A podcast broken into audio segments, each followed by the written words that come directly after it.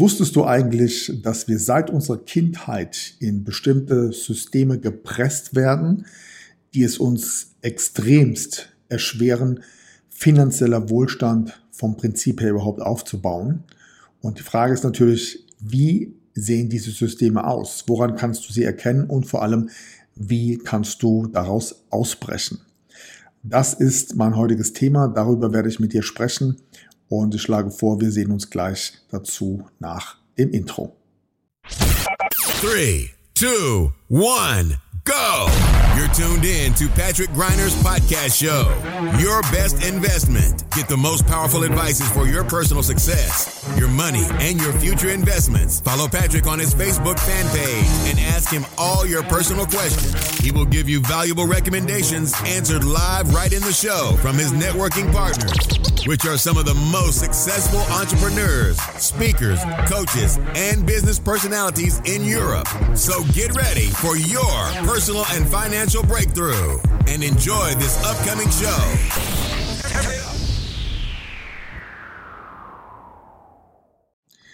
Liebe Podcast- und YouTube-Community, herzlich willkommen in meiner Show Deine beste Investition. Let's talk about money and success. Mein Name ist Patrick Greiner. Ich freue mich, dass du heute wieder mit am Start bist zum zweiten Teil meiner Doppelserie, warum die meisten Menschen niemals reich werden. Und solltest du den ersten Teil verpasst haben, dann hast du jetzt die Möglichkeit, dir diesen durch den Klick hier oben in der Ecke gerne im Nachgang nochmal anzuschauen. Good morning, this is your wake-up call. Starten wir direkt heute auch wieder in einer etwas lockeren Runde zum Thema Reichtum, Wohlstand, Vermögensaufbau mit ein paar Grundprinzipien, die ich dir gerne aufgrund meiner ja, letzten 20 Jahre an Erfahrung mit auf den Weg geben möchte. Und wie zuvor schon im ersten Teil gesagt, diese Folge ist ein bisschen anders, wenn wir über diese Themen sprechen, wie du es wahrscheinlich kennst. Denn wir gehen wirklich tiefgründig in verschiedene Grundprinzipien hinein und ja, versuchen einfach mal herauszufinden, woran liegt es tatsächlich, dass nur relativ wenige Menschen einen bestimmten Wohlstand erzeugen können relativ wenig bedeutet in dem Fall, um hier mal direkt ein paar Zahlen zu nennen, statistisch betrachtet erzielen weniger als 5% der Deutschen mehr als 5000 Euro brutto pro Monat. Ja, nur damit du hier zu Beginn mal so eine kleine Benchmark hast, über welche Zahlen wir hier sprechen. Über das eine oder andere Grundprinzip haben wir im ersten Teil schon äh, geredet. Jetzt starten wir direkt mit einem der nächsten Grundprinzipien, warum es eben sehr, sehr vielen schwerfällt, im Laufe ihres Lebens tatsächlichen Wohlstand aufzubauen. Und einer dieser weiteren Gründe ist prinzipiell die mangelnde Umsetzung. Das heißt, es gibt verschiedene Statistiken, speziell auch in meiner Branche, also in dieser Speaker, Coaching und Mentorbranche. Ähm, da ist es so, dass ich mich oftmals auch mit vielen Kollegen austausche, die da auch nochmal ähm, ja, viel, viel mehr Reichweite haben, ganz, ganz große Namen, ganz große ja, Big Player ähm, in der Szene. Unter anderem hatte ich hier schon Gespräche natürlich mit äh, Jürgen Höller, mit Tobias Beck, ähm, Calvin Hollywood, wie sie alle heißen, schon geredet. Und man tauscht sich eben aus, äh, ja auch gerade wenn eben jetzt mal, sagen wir mal, die Kamera aus ist oder niemand dabei ist. Und ähm, innerhalb dieser Szene haben wir alle auf eine gewisse Art und Weise ähm, ähnliche Erfahrungen gemacht. Und es ist eben, wie gesagt, eine kleine Benchmark, die ich dir hier gerne mal in die Hand geben möchte.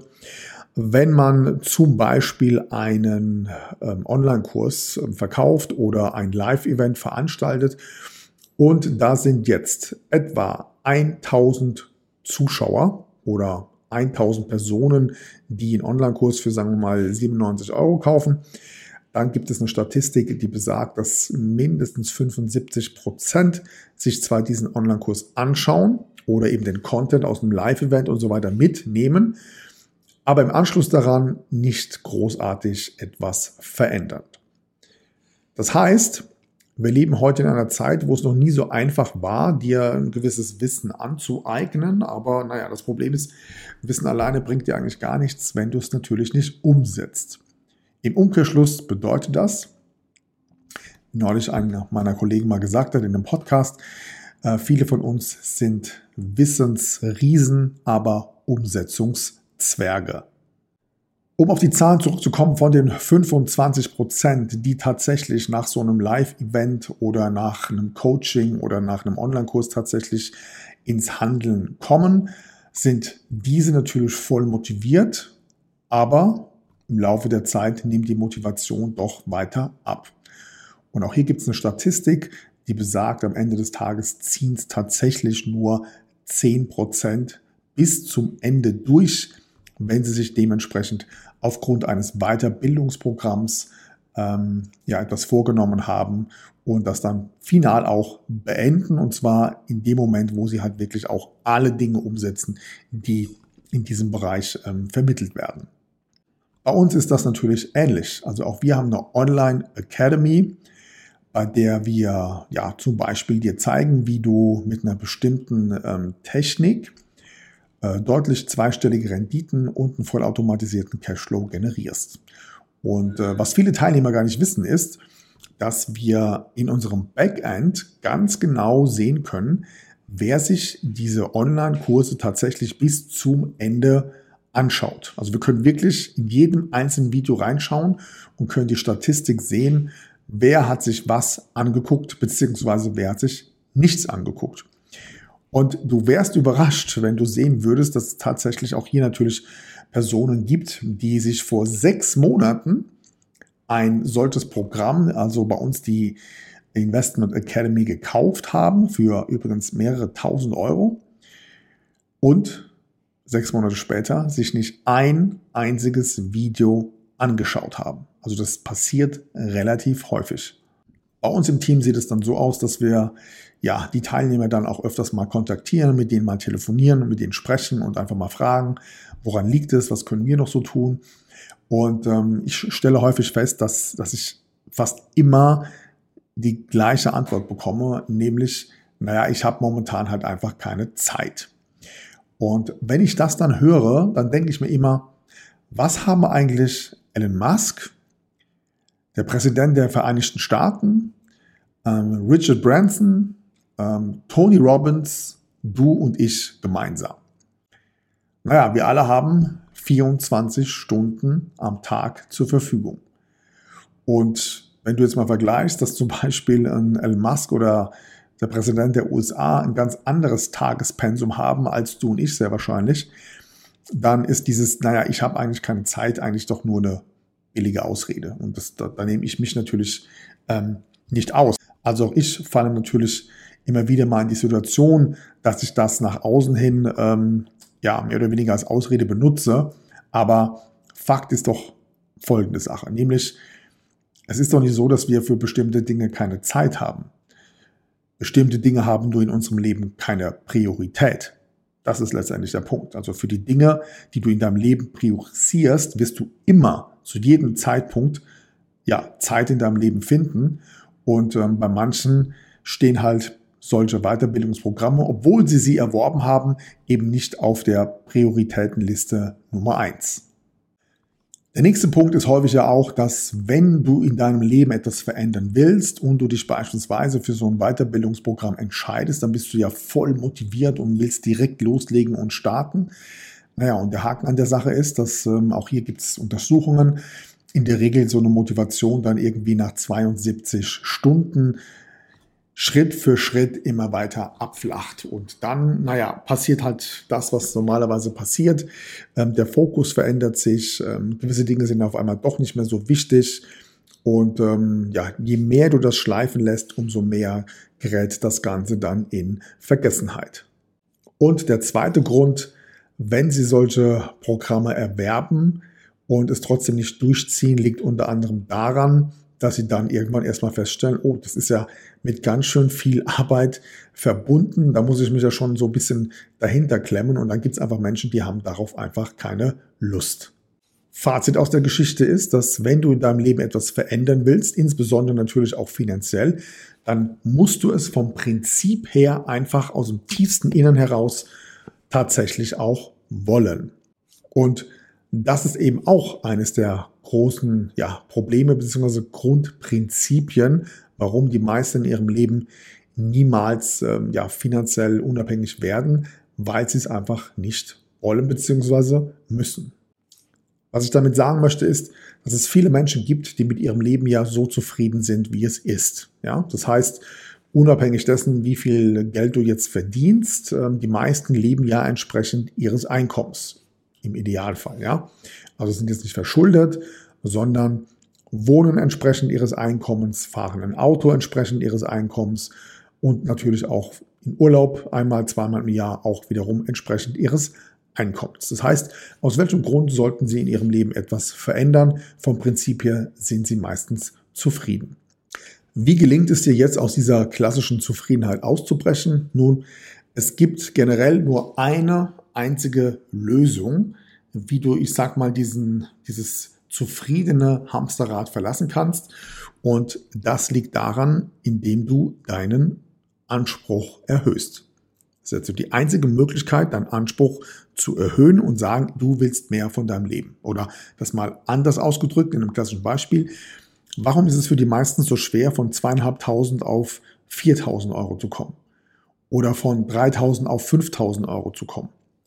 Ähm, naja, einfach deswegen, weil sie dafür überhaupt gar kein Bedürfnis sehen. Ihr Leben ist für sie so in Ordnung, wie es ist. Auf der anderen Seite hast du natürlich aber dadurch, dass du mehr Einnahmen generierst, ganz andere finanzielle Möglichkeiten. Ich habe hierzu mal einen Artikel gelesen äh, mit der Überschrift äh, Nicht finanziell erfolgreich zu sein ist egoistisch. Und der Autor hat das ziemlich gut erklärt. Ähm, ich, ich gebe dir gerne mal ein Feedback, wie er das gemeint hat. Er sagte, prinzipiell sollten wir doch alle in der Lage sein, mehr Geld in unserem Leben erwirtschaften zu können. Und ich gehe mal davon aus, dass das sowohl bei dir als auch bei mir der Fall ist. Wir könnten eigentlich noch mehr verdienen, wenn wir es tatsächlich nur wollten. Mittel und Wege gibt es dafür immer. Aber viele wollen halt einfach nicht.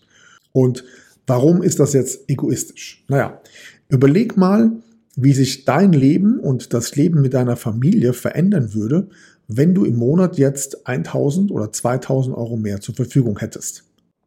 Wie würde sich da das Leben deiner Familie wohl verändern? Auf der anderen Seite hast du natürlich auch ganz andere Möglichkeiten. Das heißt, je mehr finanzielle Mittel du zur Verfügung hast, umso freier kannst du eben nun mal leben. Das heißt, ich gebe dir hier mal ein konkretes Beispiel, wie das bei mir persönlich gewesen ist und was für mich diese, diese Freiheit letztendlich auch bedeutet. In einem sehr persönlichen Beispiel. Ja. Ich hatte mir lange überlegt, ob ich das erzählen soll, ob ich es öffentlich machen soll, aber naja, wir haben uns ja darauf geeinigt, dass das hier eine etwas andere Folge ist und da gehört das einfach mit dazu, weil es ist Teil meiner Story. Also, im Jahr 2016 war mein Sohn zwei Jahre alt. Und es gab ähm, den, den Moment, wo er jeden Tag mehr plötzlich am Körper überall blaue Flecken hatte. Und wir sind dann natürlich mit ihm zum Arzt. Und ich werde diesen Moment nie vergessen. Wir sitzen da in dem Wartezimmer. Die Ärztin hat eine Blutuntersuchung gemacht und kam rein und sagte, ähm, wir müssen sofort ins Krankenhaus. Es besteht der Verdacht auf Leukämie. Und ich weiß nicht, ob du Kinder hast, aber ich werde diesen Moment niemals vergessen, ähm, wo ich da sitze und diese Nachricht bekomme. Es konnte sich dann zum Glück herausstellen, dass es nicht Leukämie ist, es war etwas anderes. Und im Nachgang kam heraus, dass es eine Reaktion auf die Mumps-Masern-Röteln-Impfung war. Und das hatte etwas mit seinem Blutbild zu tun. Der Körper hat darauf reagiert. Naja, das Krankenhaus hat damals eigentlich ja alles getan, um das Ganze so ein bisschen unter den Tisch zu kehren. Ähm, rückblickend betrachtet kann man sagen, es ist alles gut gegangen. Aber meine Frau und ich haben damals schon entschieden, 2016, also lange vor dieser C-Krise, wenn du weißt, was ich meine, ähm, dass wir ihn nie wieder impfen lassen werden. Einfach auch aus dem Grund, weil das ähm, aufgrund seiner Geschichte ja im schlimmsten Fall lebensgefährlich sein könnte. So, und dann kam ja das Thema von vor zwei Jahren mit diesem C-Virus. Und da war er gerade in der ersten Klasse. Und ähm, Für uns stand fest, dass wir ihn einfach mit seinen sechs Jahren nicht den ganzen Tag mit einer Maske in den Unterricht setzen. Das war für uns als Eltern einfach völlig logisch. Und dann hat natürlich aber aufgrund der Situation, die Lage hat sich ja verschärft und so weiter und so weiter, habe ich einen Tipp bekommen von einem guten Bekannten von mir, von einem Kumpel, und der sagte, pass mal auf, ähm, es gibt hier eine Privatschule, die basiert online. Du kannst das Kind online unterrichten lassen und somit kannst du das Thema mit der Unterrichtspflicht äh, umgehen. Und es ist auch die einzige Schule, die äh, in Deutschland ähm, akzeptiert wird, die rein auf Online-Basis funktioniert. Also haben wir ihn da angemeldet. Und das war der erste Schritt quasi in diese, nennen wir es mal, persönliche Freiheit, weil er dann eben aus dem Schulsystem raus konnte und eben in diese Privatschule gehen konnte. Und alleine das wäre eben nicht möglich gewesen, wenn wir die finanziellen Mittel dazu nicht gehabt hätten. Denn die Privatschule ja, kostet ungefähr monatlich so viel wie ein durchschnittliches Nettoeinkommen in Deutschland. Das heißt, das ist natürlich auch eine durchaus kostspielige Angelegenheit, keine Frage. Aber mit diesem Beispiel möchte ich dir erklären, was du mit mehr finanziellen Mitteln in deinem Leben, vor allem bei den Menschen, die du liebst, was du damit alles erreichen kannst. Unabhängig natürlich auch von, von Spendenaktionen oder anderen Hilfsmöglichkeiten von Menschen, ähm, ja, wo du hier und da natürlich die auch gerne mal finanziell unterstützt. Keine Frage. Es muss ja nicht nur in der Familie bleiben. Aber das ist der Punkt, den ich dir an der Stelle gerne mit auf den Weg geben möchte. Die meisten denken beim Thema Wohlstand immer nur an, an keine Ahnung, an den Kontostand, an, an, das, an, an den Depotstand, äh, an große Häuser, an dicke Autos und so weiter und so weiter. Nee, am Ende des Tages bedeutet es Handlungsfreiheit, Handlungsspielraum. Ja, und alleine deswegen lohnt es sich aus meiner Sicht, hier in diesem Bereich ähm, immer, immer fokussiert zu sein und sich anzuschauen, was kann ich tun, um mehr persönliche Freiheit, mehr persönliche finanzielle Freiheit mir zu ermöglichen. Gibt ja noch ein anderes Beispiel. Die meisten Menschen wären nicht in der Lage, heute zu sagen, ich kündige meinen Job, packe meine Sachen und wandere einfach aus. Ist für die meisten gar nicht möglich. Einfach weil sie viel zu viele persönliche Verpflichtungen haben.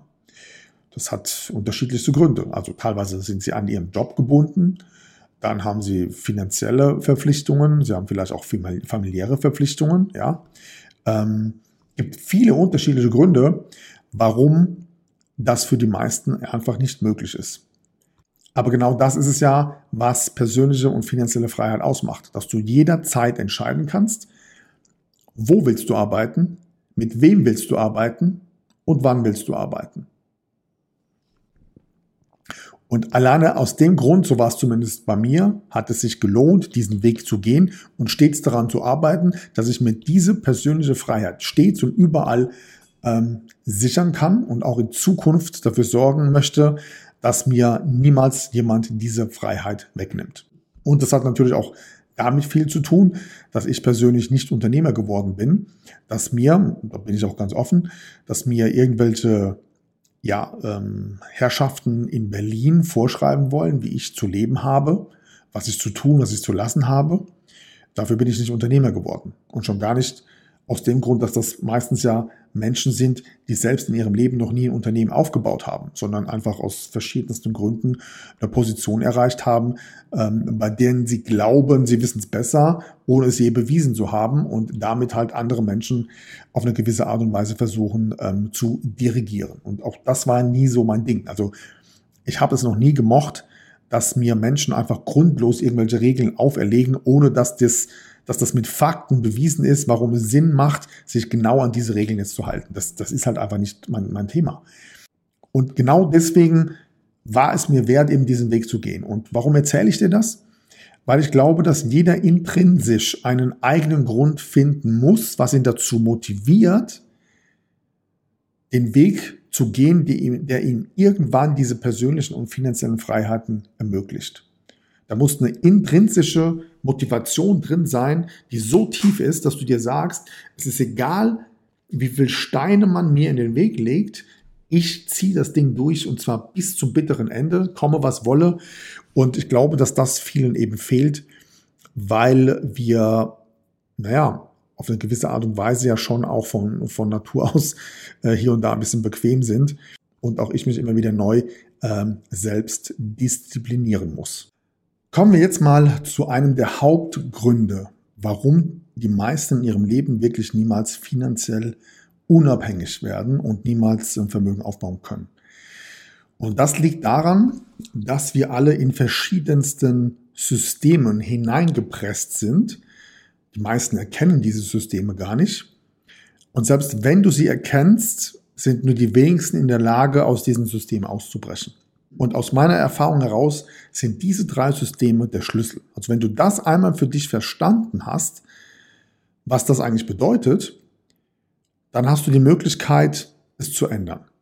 Und nur dann, wenn du es änderst, hast du auf einmal ganz andere Chancen, ganz andere Möglichkeiten. Dich, dir eröffnen sich ganz andere Türen. Und genau darüber möchte ich jetzt gerne mit dir sprechen. Kommen wir zum System Nummer eins Und das System Nummer eins ist das klassische Angestellten-System. Was genau meine ich damit? Schau mal, wir werden in der Schule ja ganz bewusst dazu ausgebildet, im Nachgang ins Angestelltenverhältnis zu gehen. Ja? Also wir lernen dort, ähm, wie man beispielsweise eine Bewerbung schreibt, äh, wie man einen Job sucht. Ähm, uns wird immer wieder suggeriert, ja, dass es eben im Angestelltenverhältnis ähm, die sicherste Möglichkeit ist, um Geld zu verdienen. So. Aus Sicht des Staates, der ja das Schulprogramm bestimmt, macht das auch absolut Sinn. Denn schau mal, der Staat und unsere Politiker leben ja von den Angestellten, die in die Sozialsysteme einzahlen. Das heißt, unser politisches und staatliches System hat überhaupt gar kein Interesse daran, dass du herausfindest, wie du dich mit deinen Kenntnissen, Talenten und Fähigkeiten selbstständig machst, wie du ein eigenes Unternehmen gründest. Und das einmal zu verstehen, ist, ist elementar wichtig. Das heißt, unser staatliches System hat extrem hohes Interesse daran, möglichst viele Jugendliche zu Angestellten auszubilden, denn je mehr im Angestelltenverhältnis arbeiten, umso mehr zahlen sie clever in ja, das äh, Staats- und Steuer- und vor allem Sozialsystem des, des Staates eben an. Das heißt, unser Staat hat ganz bewusst die Schulausbildung so gewählt, dass möglichst viele danach ins Angestelltenverhältnis übergehen. Denn je mehr im Angestelltenverhältnis arbeiten, umso mehr Sozialabgaben und Steuern werden für den Staat natürlich fällig.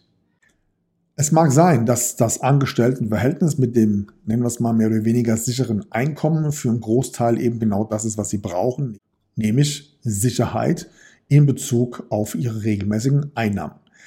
Aus meiner Sicht ist allerdings das Angestelltenverhältnis eines der unfairsten Systeme, wenn es darum geht, wie du Geld erwirtschaftest. Warum? Aus zwei Gründen. Erstens, du tauschst immer Zeit gegen Geld. Ja, das heißt, deine wertvolle Zeit tauschst du ein und bekommst dafür eben ein gewisses Fixum pro Monat ausgezahlt.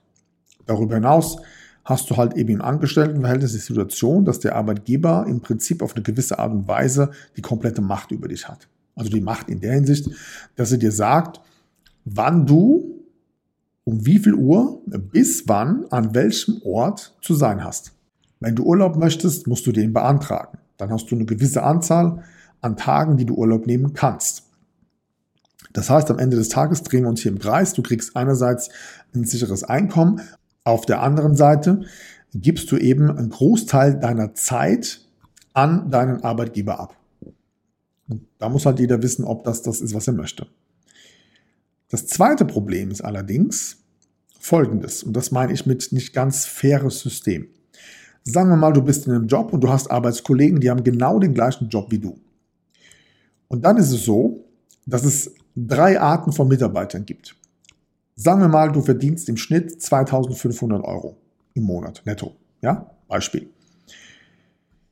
Der eine Mitarbeiter macht genau seinen Job so, wie er ihn tun sollte, laut Vertrag. Also er erfüllt ihn zu 100 Prozent. Das heißt, er bekommt völlig verdient die 2500 Euro pro Monat. So. Dann gibt es den zweiten Mitarbeiter. Der zweite Mitarbeiter ist unzuverlässig. Er kommt ständig zu spät. Er geht früher. Er macht immer wieder auch mal krank. Und naja, es ist halt eher so eine Art C-Mitarbeiter, wenn du verstehst, was ich meine. Das Problem ist allerdings, dass der genauso die 2500 Euro bekommt wie der andere auch. Und dann gibt es den dritten Mitarbeiter. Der dritte Mitarbeiter ist immer überpünktlich. Er ist total diszipliniert, ähm, er ist zuverlässig und er macht mehr, als er eigentlich machen müsste. Und auch er bekommt 2500 Euro. Und genau das ist das, was ich meinte mit dem eher etwas unfairen System, weil letztendlich derjenige, der richtig Gas gibt, der sich engagiert für das Unternehmen, hat vielleicht hier und da eine Beförderungschance. Aber auch hier gibt es ja genügend Beispiele, wo du dir jetzt mal auf Deutsch gesagt den Arsch aufreißen kannst, wie du möchtest. Wenn dein Vorgesetzter ähm, keine Lust darauf hat, dass du befördert wirst, dann wirst du wahrscheinlich nicht befördert. Das, das kommt ja immer wieder auch vor. So. Und hier eben das System Nummer eins, Angestelltenverhältnis, einfach mal zu verstehen, warum hat der Staat Interesse daran, dass du Zeit gegen Geld tauschst und natürlich bestmöglich auch ins Sozialsystem einzahlst. Kommen wir zum zweiten System, in dem die meisten gefangen sind. Und das ist unser Steuersystem. Ja, also in Deutschland speziell.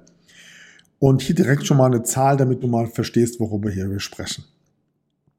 Wusstest du, dass der deutsche Staat von sämtlichen Steuereinnahmen, die er jedes Jahr einnimmt, dass davon nur in etwa, Pi mal Daumen, 6,5 Prozent von sogenannten Kapitalgesellschaften kommt. Also von Holdings, von GmbHs, von AGs, von Stiftungen, von Genossenschaften.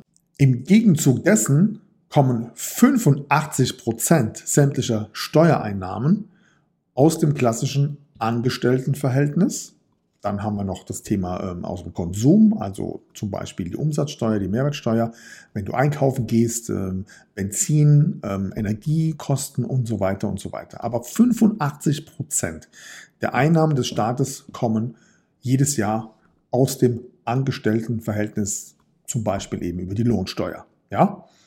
So, darüber hinaus hat der Staat bewusst Systeme eingebaut, mit dem er stets die Steuern erhöhen kann, ohne dass du als Angestellter das auf den ersten Blick spürst. Hierzu gerne mal ein einfaches Beispiel. Der Staat bestimmt, dass die Rentenversicherungsbeiträge angehoben werden.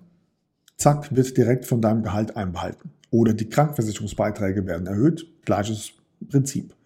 Oder umgekehrt, die Krankenversicherungsbeiträge werden zwar nicht angehoben, aber gleichzeitig musst du beispielsweise, wenn du beim Arzt bist, ähm, tiefer und öfters in die Tasche greifen. Ja, also diese ganzen Quartalszahlungen zum Beispiel oder Medikamente werden nicht mehr übernommen, Vorsorgeuntersuchungen werden nicht mehr unter, äh, übernommen und so weiter und so weiter. Ja, auch das sind eigentlich versteckte Steuererhöhungen.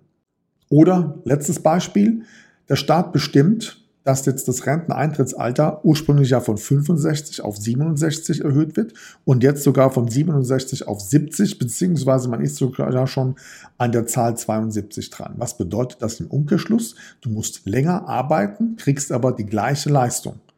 Auch das ist eine versteckte Steuererhöhung, die du auf den ersten Blick gar nicht direkt spürst. Darüber hinaus hat der Staat einfach ein System entwickelt, mit dem er per Knopfdruck einen Haufen Millionen, ach Quatsch, Milliarden an Steuereinnahmen generieren kann.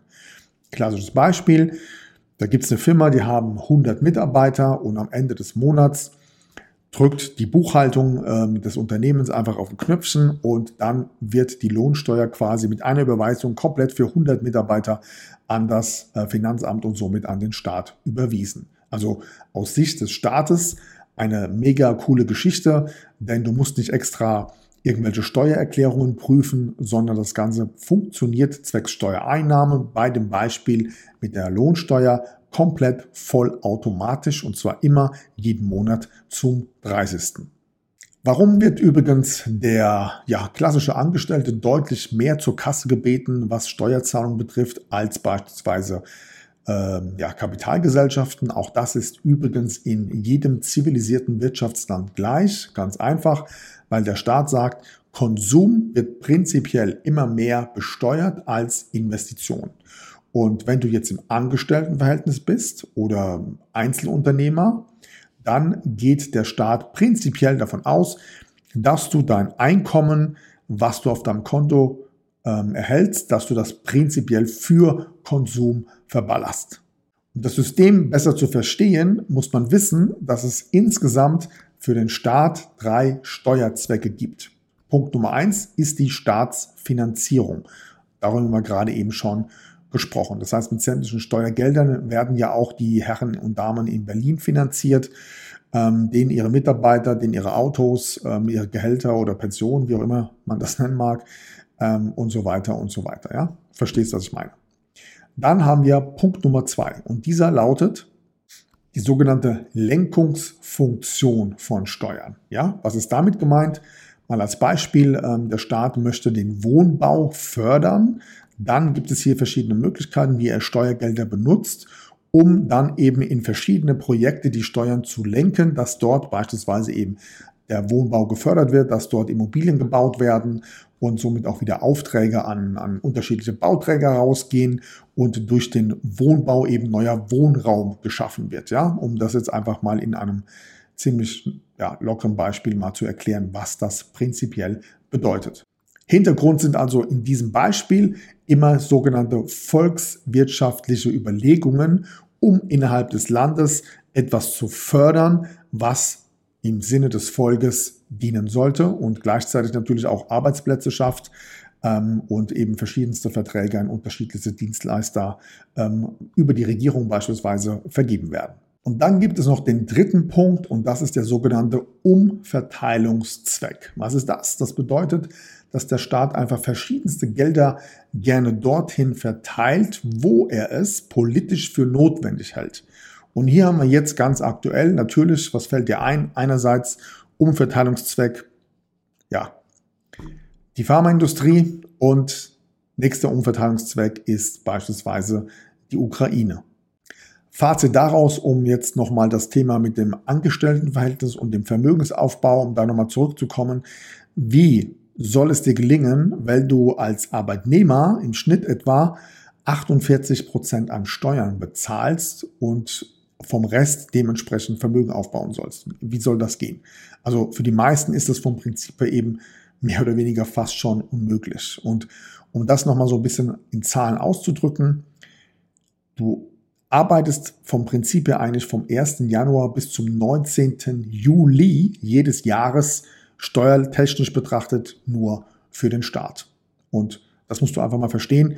Thema Steuersystem, in welchem Bereich wir uns hier einfach in Deutschland befinden. Und jetzt im Umkehrschluss, wenn uns bewusst ist, dass die höchsten Ausgaben, die wir haben, die Steuern sind, die wir an den Staat zahlen, dann kann ich es nicht nachvollziehen, dass es so wenig Menschen gibt, die sich mit dem Thema Steueroptimierung nicht beschäftigen.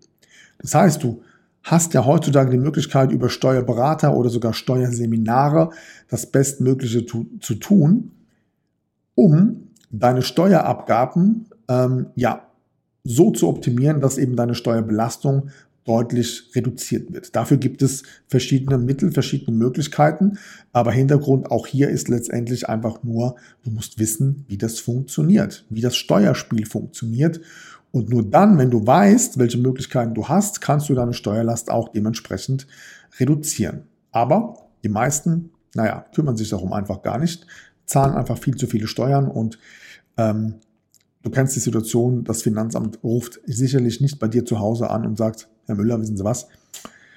Unser Tipp, holen Sie sich mal einen Steuerberater, Sie können hier einiges einsparen. Das wird definitiv nicht passieren. Kommen wir zum dritten System, in dem wir mehr oder weniger ähm, ja, alle gefahren sind, ohne dass wir es merken. Und das ist natürlich das klassische Banken- und Finanzsystem. Ja, keine Frage. Das heißt, die Finanzdienstleistungsbranche ist nicht umsonst die reichste Branche der Welt. Und um das auch hier direkt mal auf den Punkt zu bringen, ähm, wenn wir uns anschauen, Tagesgeldkonten, Bausparverträge, Lebensversicherungen, Rentenversicherungen, Investmentfonds, dann sind das ja alles Produkte, die wurden ja nicht für dich gebaut. Ja, die wurden ja nicht für dich entwickelt, dass du Geld quasi ähm, ansparst, sondern diese Produkte wurde für die, wurden für die Branche gebaut, damit die einen Haufen Kohle verdienen daran. Logisch, ja. Ähm, Alleine die Provisionen für deine private Altersvorsorge, ja. Ich sage das immer wieder auch in meinem Podcast vorher. Die Finanzdienstleistungsbranche hat einen Vorteil, den keine andere Branche hat, nämlich es ist die einzige Branche, bei der Kunden bereit sind, ein Produkt zu kaufen, ohne zu wissen, was es kostet. Auch hier nochmal kurz gerne eine Erklärung. Du kennst vielleicht die Situation, du brauchst eine neue Waschmaschine, du brauchst einen neuen Kühlschrank. Ja, dann gibt es Leute, die verbringen Stunden, Tage damit, auf Amazon und Co. zu recherchieren, zu vergleichen den besten Preis, das beste Schnäppchen zu schießen, um dann eben, keine Ahnung, ähm, die Siemens Waschmaschine zu, ähm, sich zu bestellen. So. Im Umkehrschluss schließt du von mir aus eine Lebens- oder eine Rentenversicherung ab, 300 Euro Monatsbeitrag, die nächsten 30 Jahre. So, und jetzt mal meine Frage, was kostet dich eigentlich dieses Produkt? Also, wie viel Abschlussprovisionen bezahlst du? Wie viele Bestandsprovisionen, Risikozuschläge, äh, Managementgebühren, Fondskosten und so weiter und so weiter. Was kostet dich ein klassisches Altersvorsorgeprodukt, von mir aus mal so eine Riester-Rente? Kaum einer kann das beantworten, ja, weil die meisten interessiert es halt einfach nicht. Wenn du aber wüsstest, dass alleine der Abschluss einer Riester-Rente mit einem monatlichen Beitrag von 162 Euro und einer Laufzeit von 30 Jahren im Durchschnitt in knapp etwa 2900 Euro nur an Abschlussprovision kostet, und zwar in dem Moment, wo du unterschreibst und anfängst einzuzahlen, würdest du dir sehr wahrscheinlich genau überlegen, ob du so ein Produkt abschließt. Denn bei einer Rendite von etwa 2% wirst du über die gesamte Laufzeit extremste Schwierigkeiten haben, diese 3000 Euro prinzipiell wieder zu erwirtschaften. Problem an der Sache ist, die meisten wissen es nicht und viele interessiert es halt auch gar nicht. Ja? Deswegen ist die Finanzdienstleistungsbranche finanziell eben eine der reichsten Branchen der Welt, weil Kunden einfach Produkte abschließen und die Kostengebühren, die da so drin entstehen, juckt die meisten gar nicht. Oder um das nochmal auf den Punkt zu bringen, alleine aus finanzmathematischer Sicht bist du überhaupt gar nicht in der Lage, mit klassischen Banken- und Altersvorsorgeprodukten Vermögen aufzubauen, denn unter Berücksichtigung sämtlicher Kosten und der Inflation ist die Rendite tatsächlich negativ. Übrigens gilt das nicht nur für klassische Altersvorsorgeverträge, sondern auch für Investmentfonds. Gleiche Nummer. Wenn du dir das mal anschaust, so ein Investmentfonds hat im Schnitt ja etwa 5% Ausgabeaufschlag, 1,8% TER Verwaltungsgebühr. Wenn du jetzt nochmal die Inflation drauf rechnest, kommst du hier schon mal auf 10% Kosten pro Jahr. So, der nächste Punkt ist, dass wenn du beispielsweise im Vergleich einen ETF Fonds abschließen würdest, also einen Exchange Traded Fonds, einen nicht gemanagten Fonds, dann würdest du dir im Durchschnitt mal mindestens die 5% Ausgabeaufschlag und etwa 1,5% TR-Gebühren einsparen. Hinzu kommt noch, dass etwa 90% aller Fondsmanager nicht in der Lage sind, den Vergleichsindex zu schlagen. Und trotzdem rennen da draußen Finanzberater durch die Gegend und verkaufen dir immer wieder neu irgendwelche Investmentfonds. Warum tun sie das? Weil sie aufgrund der fünfprozentigen Ausgabeaufschläge natürlich damit sehr, sehr gute Provisionen kassieren. Und um dieses Beispiel dann noch abzurunden, weißt du eigentlich, was das lukrativste Investment, das lukrativste Asset in den letzten zehn Jahren gewesen ist? Nein, es ist keine Lebensversicherung, keine Rentenversicherung, kein Fonds, kein ETF, sondern es ist der Bitcoin, also eine Kryptowährung. So. Wenn du jetzt zu deiner Bank gehst und zu deinem Finanzberater und dieses Thema ansprichst, dann wirst du sehr wahrscheinlich eine Antwort erhalten, so nach dem Motto, nee, lass mal lieber ähm, zu risikoreich, zu volatil und so weiter und so weiter. Die Wahrheit ist allerdings, Punkt Nummer eins, es ist das erfolgreichste Asset der letzten zehn Jahre.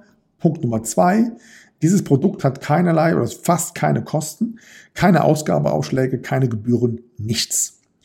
Das bedeutet, die gesamte Finanzbranche und Bankenbranche verdient an einem solchen Investment keinen einzigen Cent. Und jetzt kannst du dir nochmal die Frage stellen, warum hat mir eigentlich vor ein paar Jahren mein Finanzberater keine Bitcoins, keine Kryptowährungen angeboten? Dreimal darfst du raten. Kommen wir jetzt zum nächsten Grundprinzip, warum die allermeisten in ihrem Leben niemals einen nennenswerten Wohlstand ähm, aufbauen können. Und das liegt überwiegend daran, dass sie von einem einzigen Einkommen abhängig sind. Ja?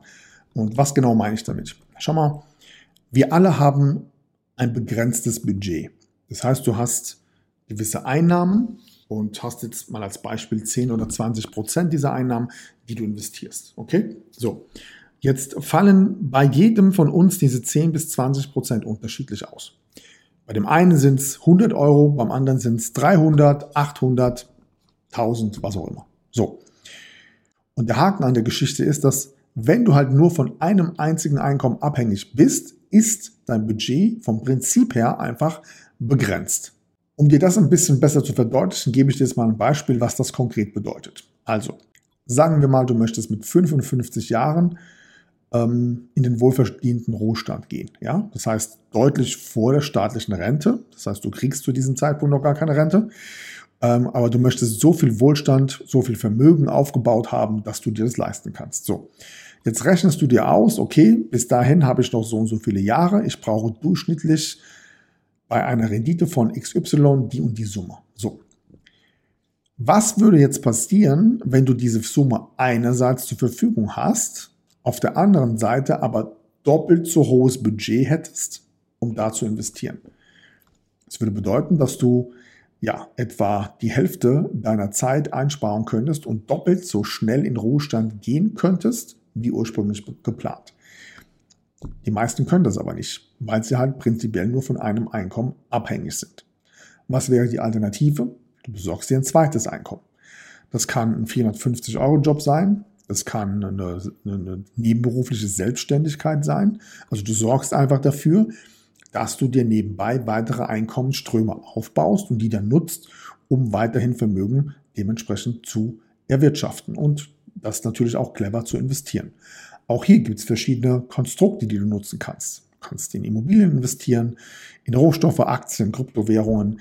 Ähm, ja, du kannst beispielsweise, wenn du mehrere Immobilien hast, kannst du eine Holdingstruktur bauen, eine vermögensverwaltende GmbH. Auch hier hast du wieder steuerliche Vorteile, die sehr zu empfehlen sind. Also du siehst, das Ganze ist quasi mit, mit einem System verbunden. Je mehr Einnahmen du hast, je mehr Vermögen du erwirtschaftest, je mehr Assets du hast, umso mehr steuerliche Möglichkeiten hast du wiederum, wenn du es clever machst und einfach verschiedene Systeme erkennst. Und am Ende des Tages ähm, ja, steht und fällt alles schlussendlich mit den finanziellen Mitteln, die du zur Verfügung hast. Wie sieht das ganze Szenario beim, bei der klassischen Mittelschicht, wobei ich dieses Wort eigentlich nicht so sehr mag, aber du weißt, was ich meine. Also ich sag mal beim Otto Normalverbraucher, der halt einfach eine Ausbildung macht und ähm, irgendwann einen Job hat und dann eine Familie gründet und so weiter. Wie sieht es da aus? Ziemlich einfach erklärt. Du bist im Angestelltenverhältnis, du hast ein fixes Einkommen, du hast ein entsprechendes Nettoeinkommen und jetzt hast du von mir aus irgendwie eine Wohnung, ein Haus, du hast einen Kredit, vielleicht hast du ein paar Kreditkarten, äh, ein Auto geleast oder ähm, finanziert, was auch immer. Aber du hast auf einmal eben auch natürlich finanzielle Verpflichtungen. Und je mehr finanzielle Verpflichtungen du hast, umso weniger bleibt dir am Ende des Monats übrig, um dementsprechenden Wohlstand aufzubauen. Und das ist letztendlich die Krux an der Geschichte. Das heißt, es gibt so viele Menschen, die sich aufgrund dieses Systems oder der drei Systeme, in denen wir uns befinden, so viele finanzielle Fußfesseln ans Bein schrauben, dass sie überhaupt gar nicht in der Lage sind, jemals irgendwie, ähm, ich sag mal, wirklich nennenswert auf den grünen Zweig zu kommen. Und an dem Punkt gibt es dann sicherlich viele, die einfach auch stagnieren und es einfach auch, ja, nicht wirklich wollen, ja, die dann irgendwie aufgeben und sagen, komm, am Ende des Tages ist mein Leben halt so, wie es ist. Ja, ich habe halt meine finanziellen Mittel, mehr geht halt nicht. Und dementsprechend finde ich mich eben damit ab. Und genau das ist aus meiner Sicht natürlich die absolut falsche Lösung. Ja? Ähm, das Grundprinzip für Wohlstand ist und bleibt immer deine persönliche und finanzielle Bildung. Das, das wird immer so bleiben. Es gibt ein amerikanisches Sprichwort, das lautet, First you learn, then you earn. Also du musst erstmal lernen, wie gewisse Dinge funktionieren, dann umsetzen und dann wird alles andere, nämlich der finanzielle Effekt, automatisch kommen. Ich habe so viele Menschen in meinem Umfeld, auch so viele Kunden, die auch deutlich älter sind wie ich, die sich immer noch weiterbilden, die schon längst ähm, in Ruhestand gehen könnten und trotzdem ähm, viele neue Projekte, spannende Projekte starten. Ob das irgendwie eine Firmengründung hier in Dubai ist oder von mir aus in Singapur oder keine Ahnung, jetzt eine neue Holdingstruktur gebaut in Deutschland irgendwo. Ähm, einer meiner Mandanten hat vor kurzem, ich glaube, zwölf Immobilien auf einmal gekauft ähm, und ist aber schon deutlich über 50. Ähm, also es gibt so viele Möglichkeiten, ähm, wie du immer weiter lernen kannst, dich immer weiterentwickeln kannst, von anderen abschauen kannst auch, ja, wie machen das andere in den Bereichen und das ist letztendlich meine Empfehlung an dich, ja, um diese zweite Folge jetzt hier ähm, zum Ende abzuschließen. Es geht immer um deine persönliche und finanzielle Weiterbildung. Das heißt, der Schlüssel für alles ist, lerne, wie Geld funktioniert. Lerne, wie unser Steuersystem funktioniert, um es zu optimieren. Lerne zu erkennen, was eine Verbindlichkeit ist und was ein Vermögenswert ist. Wenn wir doch wissen, dass beispielsweise Kryptowährungen in den letzten zehn Jahren eines der wertvollsten Assets gewesen sind und trotzdem aber nur drei Prozent der Deutschen in Kryptowährungen investieren, dann lerne zu verstehen, welche Chancenmöglichkeiten Kryptowährungen bieten und investiere zumindest einen Teil deines Budgets, sagen wir mal 10, 20 Prozent, in diese Form der Assets. Den anderen Teil nimmst du als Sicherheit in, in Gold, Silber, Platin, Palladium. Ja? Dann schaust du dir das Thema Kapitalanlageimmobilien an. Aus zweierlei Gründen. Einerseits, weil du dort natürlich auch nennenswertes Vermögen aufbauen kannst. Andererseits gibt es hier wieder Steuereffekte, die du dementsprechend natürlich nutzen kannst. Dann das Thema Aktien und ETFs. Warum macht es Sinn, hier zu investieren? Naja, ganz einfach. Weil du in diesen Bereichen genauso vom internationalen Wirtschaftswachstum profitieren kannst, wie das halt sonst meistens nur bei Großaktionären möglich ist. Du musst halt nur herausfinden, welche Aktien und ETFs lohnen sich dafür. Dafür gibt es ähm, verschiedenste Tools, die du nutzen kannst, gibt Kurse, die du nutzen kannst. Oder wenn du möchtest, ähm, analysieren wir das gerne mal mit dir gemeinsam und schauen uns an, wo stehst du gerade finanziell, welche Geldanlagen hast du bereits schon gewählt, wie kann man diese optimieren wie kann man beispielsweise Provisionen ausschalten, äh, versteckte Gebühren? Wie findest du die lukrativsten Immobilien, Aktienfonds, ETFs und Kryptowährungen? Und ja, wenn du Lust hast, dann lass uns hierzu gerne mal sprechen in völlig unverbindlichen ähm, Gratis-Strategie-Call. Und wenn das für dich ein Thema ist, dann lade ich dich hierzu gerne ein, einfach mal hier unten auf den Link zu klicken. Und zwar gehst du hier auf www.patrick-greiner.de-gratis-call. Dort trägst du dir einfach einen Termin in meinem Kalender ein. Wir beide sprechen einfach mal, schauen, wo du stehst. Und dann wird mein Team für dich gerne komplett gratis eine Potenzialanalyse erstellen, damit du weißt, wie du ab jetzt sofort deutlich schneller wesentlich mehr Vermögen erwirtschaften kannst. Good morning, this is your wake-up call. In diesem Sinne, ja, bedanke ich mich recht herzlich fürs Zuschauen. Ich hoffe, da war einiges Nützliches an Content mit dabei. Wenn dir dieses Video gefallen hat, dann gib mir gerne mal einen Daumen hoch, abonniere meinen Kanal und dann sehen und hören wir uns gerne beim nächsten Mal wieder. In diesem Sinne, mach's gut, bis zum nächsten Mal. Ciao. That's it for today, but tune in next time on Patrick Griner's podcast show. You want real powerful success and better investments to go straight through the roof? Then send your personal questions to his fanbook fan page and get live on the show. Practical and tactical advices which can be applied immediately, all by yourself. Be curious on Patrick Griner's next upcoming show. Thank you for listening and enjoy your day.